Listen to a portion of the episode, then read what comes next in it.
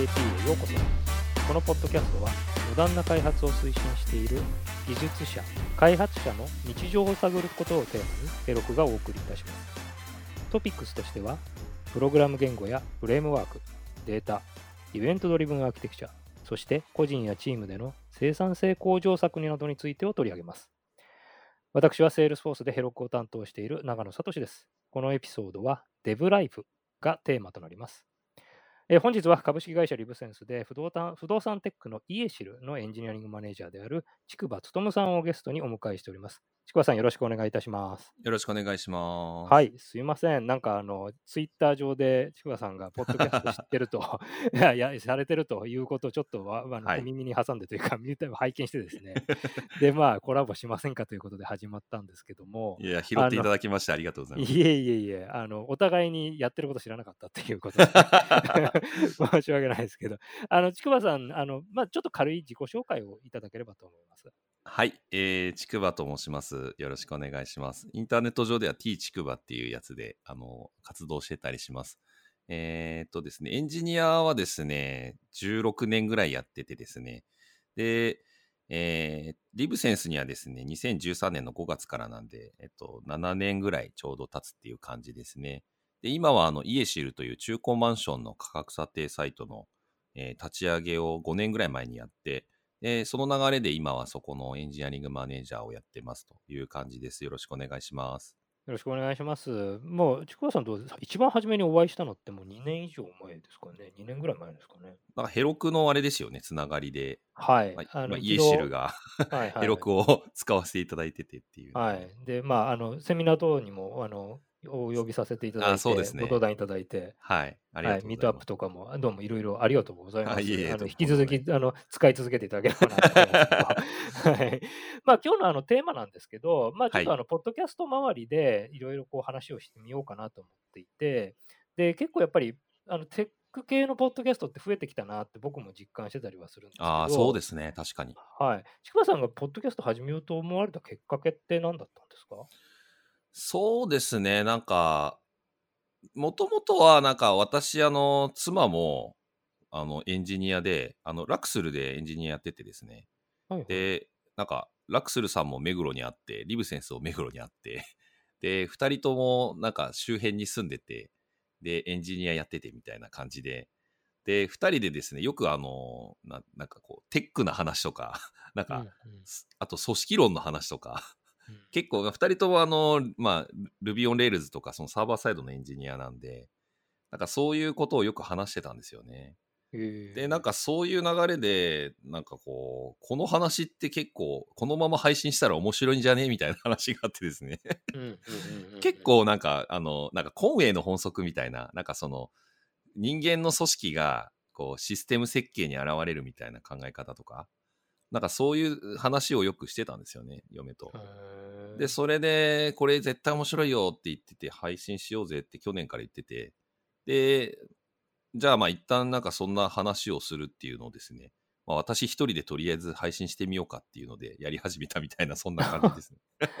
じゃあ今度、あの奥さんもゲストに迎えられたりとかするんですか？あ、嫁はもうすでにですね、あのー、21回目かなんかの、あれ、回で1回ゲストに呼んでるんですよね。ああ、そうなんですね。ごめんなさい。はいはい。自分のポッドキャストではですけど。はいはいはい、はい。そういう時にもやっぱり夫婦というより技術者同士の会話みたいな。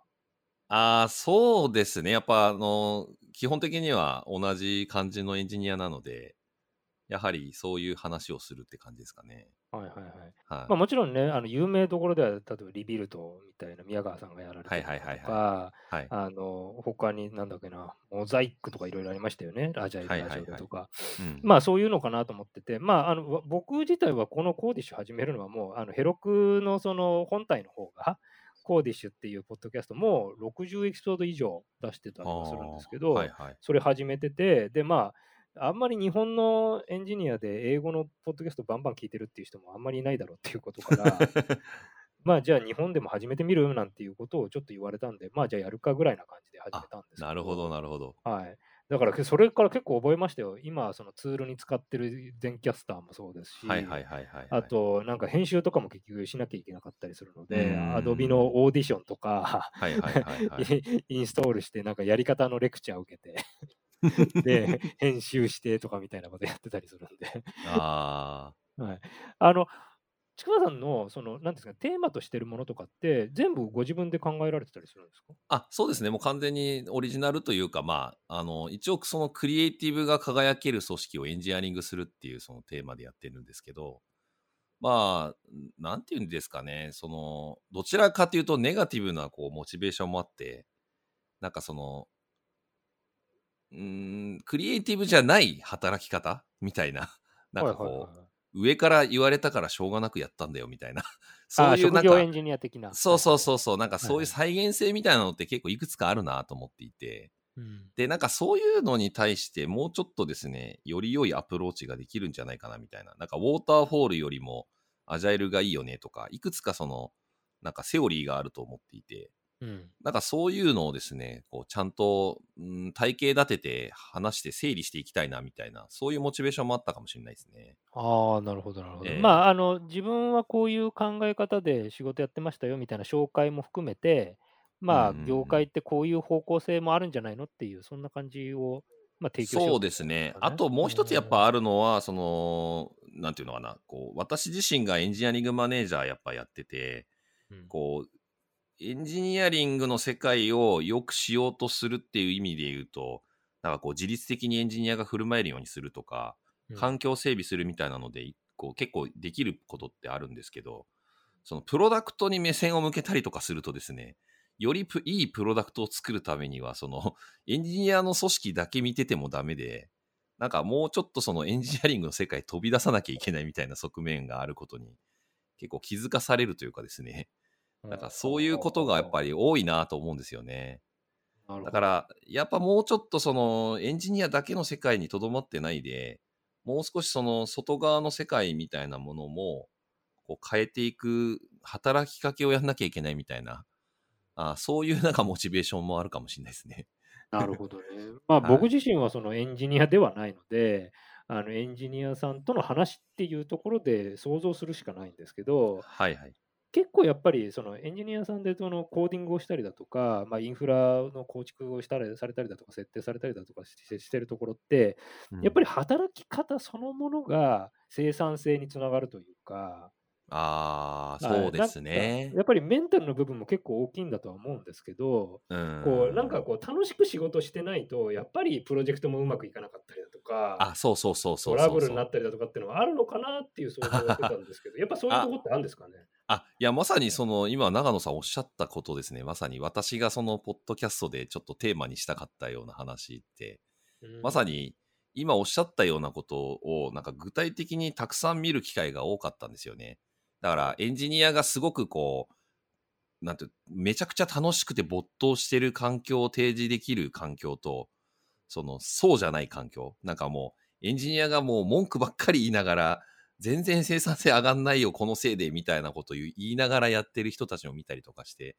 こう、両極端な方をやっぱりこう経験してると、やっぱその、なんていうのかな、エンジニアが自分たちがやりたいことにこう没頭できてる、その楽しんでるみたいな、その、働き方ってやっぱ一定再現性あるなと思っていて、はいはいはい。だからそういったところをやっぱりこうもう少しですね、なんか広く伝えていきたいなっていうモチベーションがあったって感じですかね。ああ、なるほどね。うんあれですか、えあの、ちくまさんのその、ポッドキャストをあのちょっとだけあの聞かせていただいて、10分とかそのくらいでこう、あの短いトピックでっていうような感じをやられてるみたいなんですけど、それはあのご自身のその、なんですか、決め事みたいなものがあったんですか？あ、そうそうそう、そうなんですよ。一応、こそこもこだわっててですね、一応なんかあの、今のところ365日配信っていうので、あの、土日も含めて毎日配信するっていうのやってるんですけど、追い込んでるんですね。ななんとか一応今のところ続いてはいるんですけど、はいあ、の、あの、なんていうのかな、その、私、こう、継続が大事だなと思っていて、アウトプットって。だからその、このポッドキャスト自体もなんかクリエイティブなあの仕事の一つだと思っているので、その、なんかクリエイティブなことってなんか多分、量をある程度こうこなさないと、まあ、プログラミングとかもそうなんですけど、はい、やっぱ結構その、頑張ってこう、か書く量を増やさないとできるようにならないので、なんかそういった意味でもこのポッドキャストをやるっていうのは、こ小さい単位で、えー何回も繰り返すっていう、継続できるっていう形にしたかったんですよね。ななので、るほどね1回分がやっぱ長すぎると編集に時間かかったりとか、やっぱその、うん話す内容もいろいろ練らなきゃいけないとかっていう風になっちゃうと重たくなっちゃって、やっぱ続きし、長続きしないかなと思ったんで、はい。だったら逆にもう毎日配信するっていう風にしちゃって、なんか、まあ、ライフワークみたいな感じにして、もう日常のルーチンに組み込んじゃった方がいいかなっていうのと、あと聞く側の方のこと考えても、その隙間時間で気軽に聞いてもらえるみたいなことをやっぱやりたかったので、うんそんな感じですかね。やっぱ1時間とかだとちょっとこう、聞くのにこう、ちょっと身構えないと聞けないとかっていう側面もあるかなと思ったんで、はいはいはいはいはい。なんかちょっとしたこう移動時間に聞いてもらえるような、なんかそんな感じのコンテンツにしたかったっていう思いですかね。はい、あのやっぱりあの結構やっぱりアメリカとかでそういうの流行ってるのってあの車通勤が多いからっていうなんかあーったそうですよみたいねですよね。うんでまああの日本だとじゃあ電車でっていうような感じにはなると思うんですけどはい。まあ結構なんかねあの聞いてずっとこう聞いてるっていうところもあのハビットにならないと難しいってところあるでしょうし、うんあと、まあ、ちこさんが先ほどおっしゃられた通りあの僕もその何あのこの30分40分のもの編集するだけで嫌になってくるんで そこら辺は僕が壁に当たってんなって思いながら。はいはいはい。でもやっぱり結局、うん、あのじゃあ毎日続けられるかって言ったらそうでもないので、結構ね、うん追い込まれてるんだろうなっていうふうに 思ってたんですけど、道場みたいなもんですよね。まあそうですね。でもやっぱ、なんか、あの、習慣化するのに、私はなんか、毎日とかの方が、結構習慣化しやすいなと思っていて、はいはいはい。なんかそのシステムで言うと、その空論ジョブとかっていう感じで、その定期実行っていうのはあると思うんですけど、なんかその毎日実行するものと、そのし毎週実行するものと、毎月実行するものとってああった場合に、人間のその生活習慣で一番取り入れやすいものってやっぱ日時実行だと思うんですよね。はいはいはいはい。だから毎日繰り返してやるものの方が習慣化しやすいっていう、なんかこう自分自身の、なんていうんですかね、体験みたいなのがあって、うんなので、その毎日やろうかなっていう感じでやり始めたっていうのもありますね。あそうなんですね。あの、まあ、実際に今、えっと、録音させていただいているのは4月の17日、えーの金曜日になるわけですけども、まあ、あの、コロナ、うその問題が多分2月の終わりぐらいから、こういろいろ言われてきて、まあ、1ヶ月ちょいぐらい経ってっていう形ですけど、この環境の変化っていうのは、ポッドキャスト録音には影響ありました？ああ、いやですね、これ、私がはあの収録始めたのが、えっと、1月の20日前後ぐらいだったと思うんですけど、はい。うんすごいなんかナイスタイミングで始めたなっていう あの自分的にはすごい思っててはい。であの毎日配信するところのいいところってあのあんまり私あのストックを作らないようにあえてしてるんですよっていうのはそのああの旬なネタをこう配信したいみたいなのもあったのでうんうん。でそういう意味で言うとですね今コロナの件でこう毎日すごいこうえーななんていうんですかね状況が変わってるじゃないですかそうですよね。だからなんかすごいね、なんかちょっと臨場感があっていいなっていう、なんかそういう側面はありますね。ありますよなね。だってもうはい1月ぐらいとかって、まあ、まだ全然ですよね。年末とか1月とかって、あのオーストラリアのあの山火事が大変だったみたいなこと 状況ですもんね。いや、ようやく武漢の件がちょろっとニュースになり始めたぐらいの頃だったとは思うんですよね。多分はいはいはいはいはい。もう本当毎日毎日ね、なんか今世紀、もう一番最大のことがどんどん起きてるんで、そうですね。で、結構やっぱ政治の判断とかもコロコロ変わったりとか、はいやっぱそういろんなのがこう日々目まぐるしく変わってる中なんで、ある意味ではそのタイムリーな時に毎日配信っていうのやったなっていう感じで、多分自分史的にも振り返ってみると、ああ、あの頃こんなんだったなみたいな感じに多分なるだろうなと思って。ライフログみたいなもんですよそうそうですねそうですねうん毎日あの取られてる時間帯とかってあるんですか？いやもう大体夜ですね。だから、あの、お仕事終わった後とかでやる感じですかね。はい。なんかで機材今はちょあなんかあったりするんですか？あ、機材はもう本当簡単なブルーのマイク持ってるぐらいで、なんか全然、あの、た大して、なんていうんですかね、こだわってないっていう感じではありますけど。いや、でもなんかすごく、あの、まあ、声がいいんですよね、多分 それはね、あの、うん。いろんな人に言われますね。はい。いや い声ですね。聞きやすいな、みたいな。気がするし。僕は、あの、なんか、興奮しちゃうとでか声がガッて甲高くなっちゃうんで、聞きづらいんですあよね。ーはいはいはいはい。でもな、何にも指摘も何にもないんで、逆に勝手にやってますけど。でも声がいいっていうのはいいですよね。通りがいいし、聞き心地もいいし。うん、なんかね、いちょいちょい言われますね。はい。なんかあれ、意識してやられてることとかってあるんですか？あの、聞きやすいようにとか。うん、まあでもやっぱり収録環境とかは結構気使ってるかもしれないですね。そあの、あ、空調切ったりとか、まあそのマイクは、まあ、比較的いいものを扱ってるので、うんただその音がやっぱりマイクが良ければいいほどその周辺の環境の音も拾いやすいので、そういう意味で。で言うとこうエアコンを切ったりとかあーなんかそういう 配慮みたいなのは してますけどね。そうですよね。季節ごとになんかちょっと環境変わっちゃいますもんね。うん、そうですね。まああとはあれですね、実務的な話で言うと、そのうちの嫁ちゃんの 居場所がないみたいなのもあったりとかして、ああ、そっかそっか。あの、収録するときにやっぱちょっとうん音立てられないので、はいはいはいはいはいちょっと寝室に行ってもらったりとかして、あ、コロナ前というか、まあ、あの自宅勤務前っていうのは会社とかで取られてたりしたんですか？じゃあ、いやいや、もう自宅でずっと撮れ撮ってたんですけど、あ。あ、そうなんですね。はい。基本的にはだから自宅で撮るときに、あの、嫁さんにこう、なんかちょっとどっか行ってもらってみたいな感じで、で、今は、あの、二人とも完全にもう在宅勤務なので、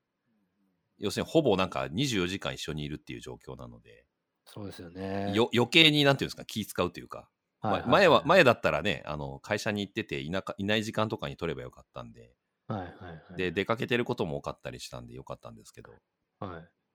今は大体家にいますからね。うん。あの、これやら、やり始めて、その周りの反響とかってどうでしたか？ああ、そうですね。なんか、いろんなコラボしたいみたいな 話を ちょいちょいいただきますね。はいはいはいはい。あの、長野さんだけじゃなくて。ああ、やっぱそうなんですね。あーはいはい。で、意外となんかね、社内ラジオとかでやってる方もいらっしゃったりとかして。ああ、ははははは。はいあの、うちのパートナーさんでもいらっしゃいますね。はい。ああ、そうなんですね。うん。で、なんかそっちでコラボしませんか？とか、そういうのはありますね。はいはいはい。うん、で、やってからなんか、ご自分の、はなんですかね、変わったこととか気づきみたいなことってあったりします？うーん、そうですね。まあ、なんか、逆にですね、毎日やっぱりこう話してるんで、あの、ネタ帳があるんですけど、うんなんか日常の出来事を、ちょっと、なんていうんですかね、こうこのポッドキャストのネタになるな、みたいな視線で見るようになっちゃいましたね。なんか、これはいいのか悪いのかちょっとよくわからないんですけど。いや、まあでも、やっぱり発信者っていう形で自分を位置づけると、いろいろこう、なんか、ニュースもちゃんとこう、こういう形で伝えられるためにはこうはいはいはいこうした方がいいのかなとか考えるようになるかもしれないですよね。そうですね。だからちょっとやっぱその、見見方が変わるというかですね、やっぱその発信者の目線で見るようにはなりますよね。なるほど。お笑い芸人がなんかこう、時事ネ時事ネタをなんかこうネタにするみたいな感覚とも近いのかもしれないんですけど。はいはいはいはい。やっぱりあれですか、そのオーディエンスを考えて、なんかいろいろこう言い方変えたりだとかっても意識してされたりするんですか？一応ですね、私の中ではそのさっき言ったクリエイティブが輝ける組織をエンジニアリングするってことで、そのクリエイティブと組織とエンジニアリングっていうこの3つが関連してるんですよね。なので、この3つのいずれかに、その、興味関心領域が属する方っていうのが、うん、はいはいまあ、私のその、ポッドキャストのな、なんていうんですかね、配信相手というか、聞いてもらいたい相手になるので、うんなんかそういった形で、こう、回ごとにですね、その話すテーマごとに、なんかその誰に向けに話そうかみたいなのをちょっと考えて話したりとかしてますね。あ、なるほどね。はい。はい。でもあれですよね、あの、一番初めの時ってやっぱり、あの、過去の経験でこういう上司がいたようだとか、こんな形でやってたよみたいなこことから、なんかスタートしてたのかなって思うんですけど、やっぱはい、毎日やっていくごとに、そういうことよりは、まあ、時事ネタ、時事ネタっていうような感じになってったりするもんなんですかね。ああ、でも、あ、そういう意味で言うとですね、うん私自身もやっぱあの、あの、なんていうんですかね、あんまこう、机上のル空論みたいな感じの話になっちゃうと面白くないなと思ってて、たただその、のなんか理屈を紹介するみたいな感じだと。はいはいはいはい。なのでやっぱその体験ベースとかの話の方が面白いんですよね。うんうんうん。だなのでその体験をやっぱ振り返るようにはなりましたね、自分自身の。ああ、だから昔こういうことあったなっていうのを、うん結構その曖昧だったものをやっぱ思い出すようになったりとか、はい。うん、なんかそういうことをなんか再構築するようにはなったかもしれないなと思いますね。えー、じゃあもう、はいあの、今までは忘れてたけど、ポッドキャストをやり始めてから、あ、思い出したエピソードあそうです、そうもです、そうです、そうです。そうそうそうそう。なんかそういうのは、だから意外意外と発見があって面白いっちゃ面白いですね。はいはい。なんか具体的にここういうことを思い出したみたいなのってああったりします？ああ、いや、なんかいろいろあるんですけどね。はいなんか、あの、新卒時代に、なんか、それ非エンジニアの時だったんですけど、はいはい、はい。なんか、あの、結構上司に怒られた話とか、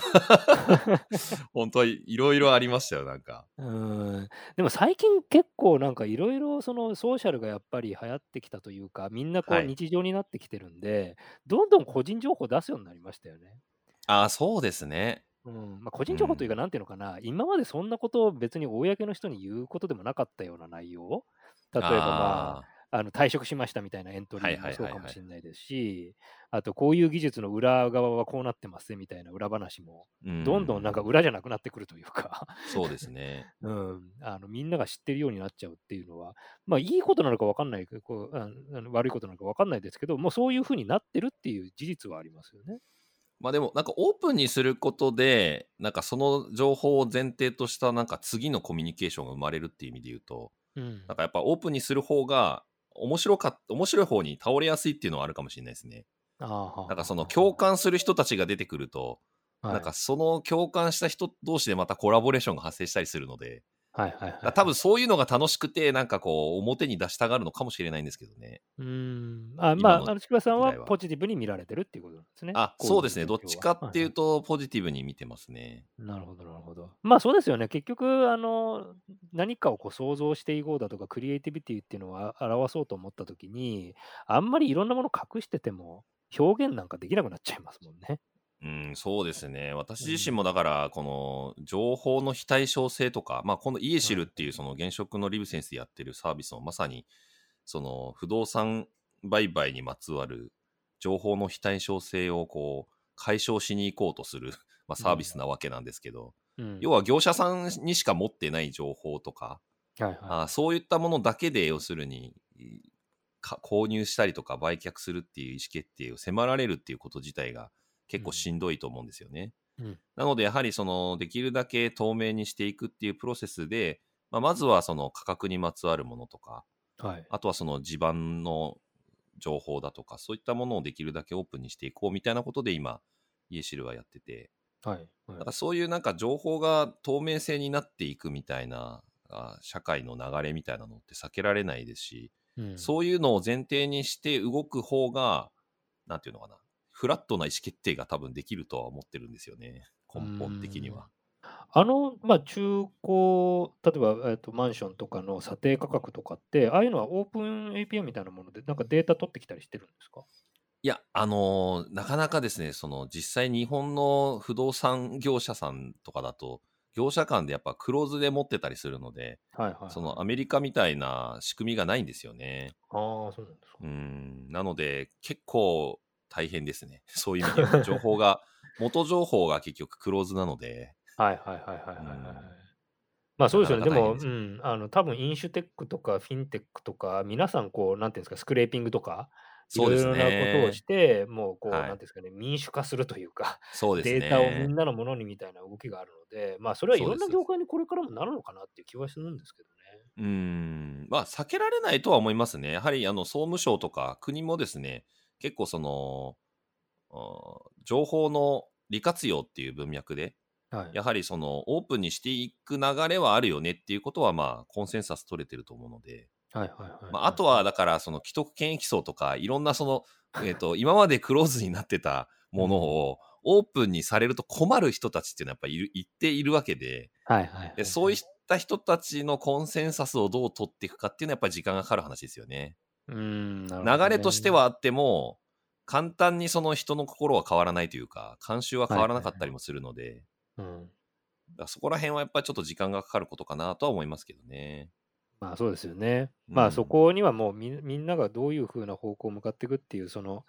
なんていうんですかね、やり方をどういうふうに解決していくかっていうのは、もうみんな考えながら進むしかないんで、うん、そうですね。これやればできるって言うんだったらね、もうそれやってきゃいいだけなんですけど、そんなものないですからね。そうですね。だからまあ、こう、なんていうのかな、1日一歩3日で3歩、3歩進んで2歩下がるみたいな。古いですね。なんか誰もいないですよ。もなんかまあでもそういうなんか結構やっぱり前進的なこはう取り組みになっていくのかなと思いますけどね。ちょっまあとずつ進むというか。ねまあ、ポッドキャストももう毎日毎日、こう前進していくぞっていうところでやられてるのかなとは思いますけど、はい。まあ、じゃあ、とりあえずの目標というのはもう1年、とりあえずずっと続けるぞっていう、そんなところですかね。あ、そうですね。一旦ちょっとその自分のなんていうのかな。これは本当ライフワークみたいな感じで続けていこうかなっていうふうに思ってますね。はいはいはいはい。実際に今、えっと、こう統計とか取られてるんですか？どのくらい聞いてるなとか。ああ、一応あの、なんだっけな。あのープラットフォームが、あの、アンカーで撮ってるので、基本的にはざっくりわかるっていう感じですね。あ、はいはいはいはい。はいこうなんか右肩上がりな感じですか？まあ、あの僕のコーディッシュ JP はもうなんか、あのマッツがあの喋ってくれた時はすげえバーって上がったんですけど、それ以降しょぼしょぼって感じだったりするんで。ああ、なるほど、なるほど。まあ、あの、コンスタントに聞いていただいてるって感じですね。あの、あーあと、毎日配信してるのがやっぱり結構聞いてるみたいで、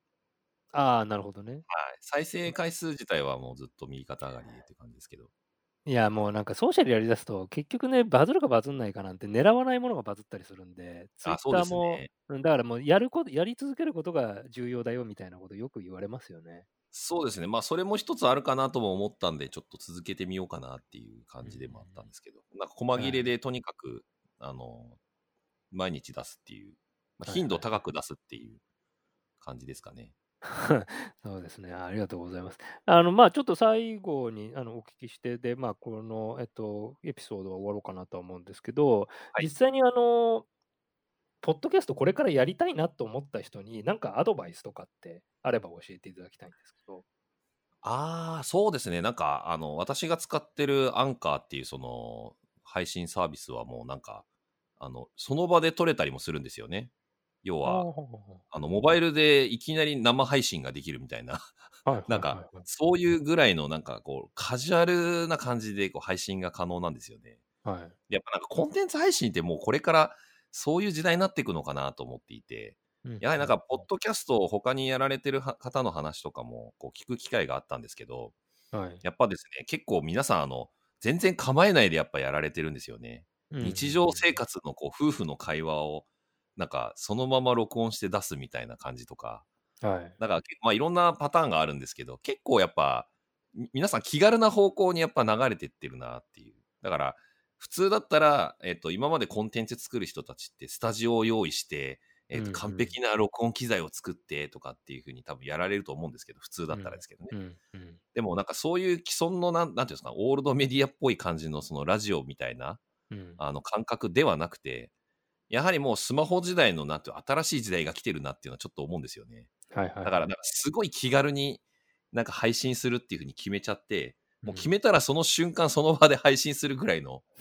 なんかカジュアルさでやっちゃっていいのかなっていうのはすごく思いました。やってみてですけど。ああ、なるほどね。でまあ、実際もハードルは上じゃないですもんね。そうそう、ハードルはもうすごい下がってるので、うんうんうん。なんか気軽にやってみるっていうのは結構おすすめかもなっていうのは思いましたね。ああ、ありがとうございます。あの、はいまあ、僕らは、あの、いわゆる会社の名前背負っちゃってるんで、なかなかその仕組みをやらなきゃいけない部分はありますけど、個人配信に関して言えば、やっぱりもうどんどんどんどん無編集で 流したりとかもしれないですもんね。ああ、そうですねう。ーんなんかセールソースってなんかスタジオまで持ってるんですよね。まあもちろんこうビデオの録画だとかそういうものもできるようにしてるらしくて、あスタジオがあるんで。ね。まああの日本にはないですけど、アメリカとかにはありますね。へえ、す放送局みたいな感じですえ、すごい。うん。そのうちなんかあれじゃないですか、あのジャパネットみたいなことやり始めるんじゃないですか。システムの叩き売りみたいな感じですね。いやよくわかんないですけど。ただまあイベントももう本当全部オンラインでやることになっちゃってるんで、今う年は。ーん、まあそうですよね。だからなかなかこのちょっとね、コロナの影響がどこまで続くか、まだ見通しがちょっとよくわかんないですもんね。まあちょっとまあ先見えなくなっちゃってますけど、まあとりあえず adapt して、なんとかうんやってきてるなっていうところで、特にまあ我々 SARS とかパーソナルビジネスやってるので、うん、いわゆるフィジカルにそんなにね、あのなんかあるわけでもないので、はいこれはい、はあれですけども、まあサービス業の方とかは結構やっぱ大変だと思いますし、ましてイベントに関係ししてる方たちなんていうのは、もう全然人を集められなくなっちゃったんで、大変だろうなと思そうですね。イベント、飲食関係とか相当しんどいですよね。いや、もう皆さんなんかデリバリー始めてますもんね。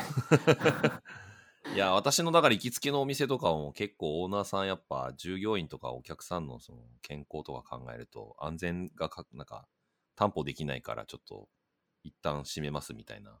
はいはいはいはい。やっぱ方は増えてますね。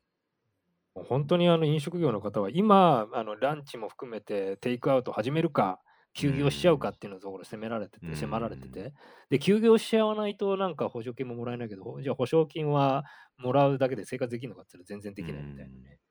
結構まあ大変だろうなとは思うんですけど。まあでもあのまだよくこれからどうどうなるか分かんないですけどいろいろこう adapt していく人たちが結局勝っちゃうのかなっていう気はしますけどね、まあそうですね。変化していくので、あと面白いのがなんかこの、この緊急事態宣言は日本出てますけど、本当に5月6日で終わるんだっけみたいな。いや絶対終わんないですよねまあもうまた延期また延期ってなるだけねなんか5月6日で終わるの前提でこう計画してる方々とかがいたりするので、なんかそういうの見てると面白いなとか思ったりして。はい、すみません。あの、いろいろありがとうございます。あの、あいえいえはい、あの、またこれ、これだけで終わりっていう感じじゃなくて、またこはいれからもなんかコラボの機会もあるでしょうし、まはいた我々もなんかイベントをやったりだとかすると機会があるので、その時はまたゲストに 来てくださはいいということをお願いして 終わりたいと思います。わかりました。ありがとうございます。はい。今日のゲストはちくわつとむさんでした。ありがとうございました。ありがとうございました。コーディッシュ JP ポッドキャストのエピソードをお聞きいただきありがとうございました。コーディッシュ JP は Heroku の日本チームがお送りしています。 Heroku は Salesforce に所属し、開発者に愛され続ける PaaS 製品です。より詳しいことは jp.heroku.com にアクセスしてみてください。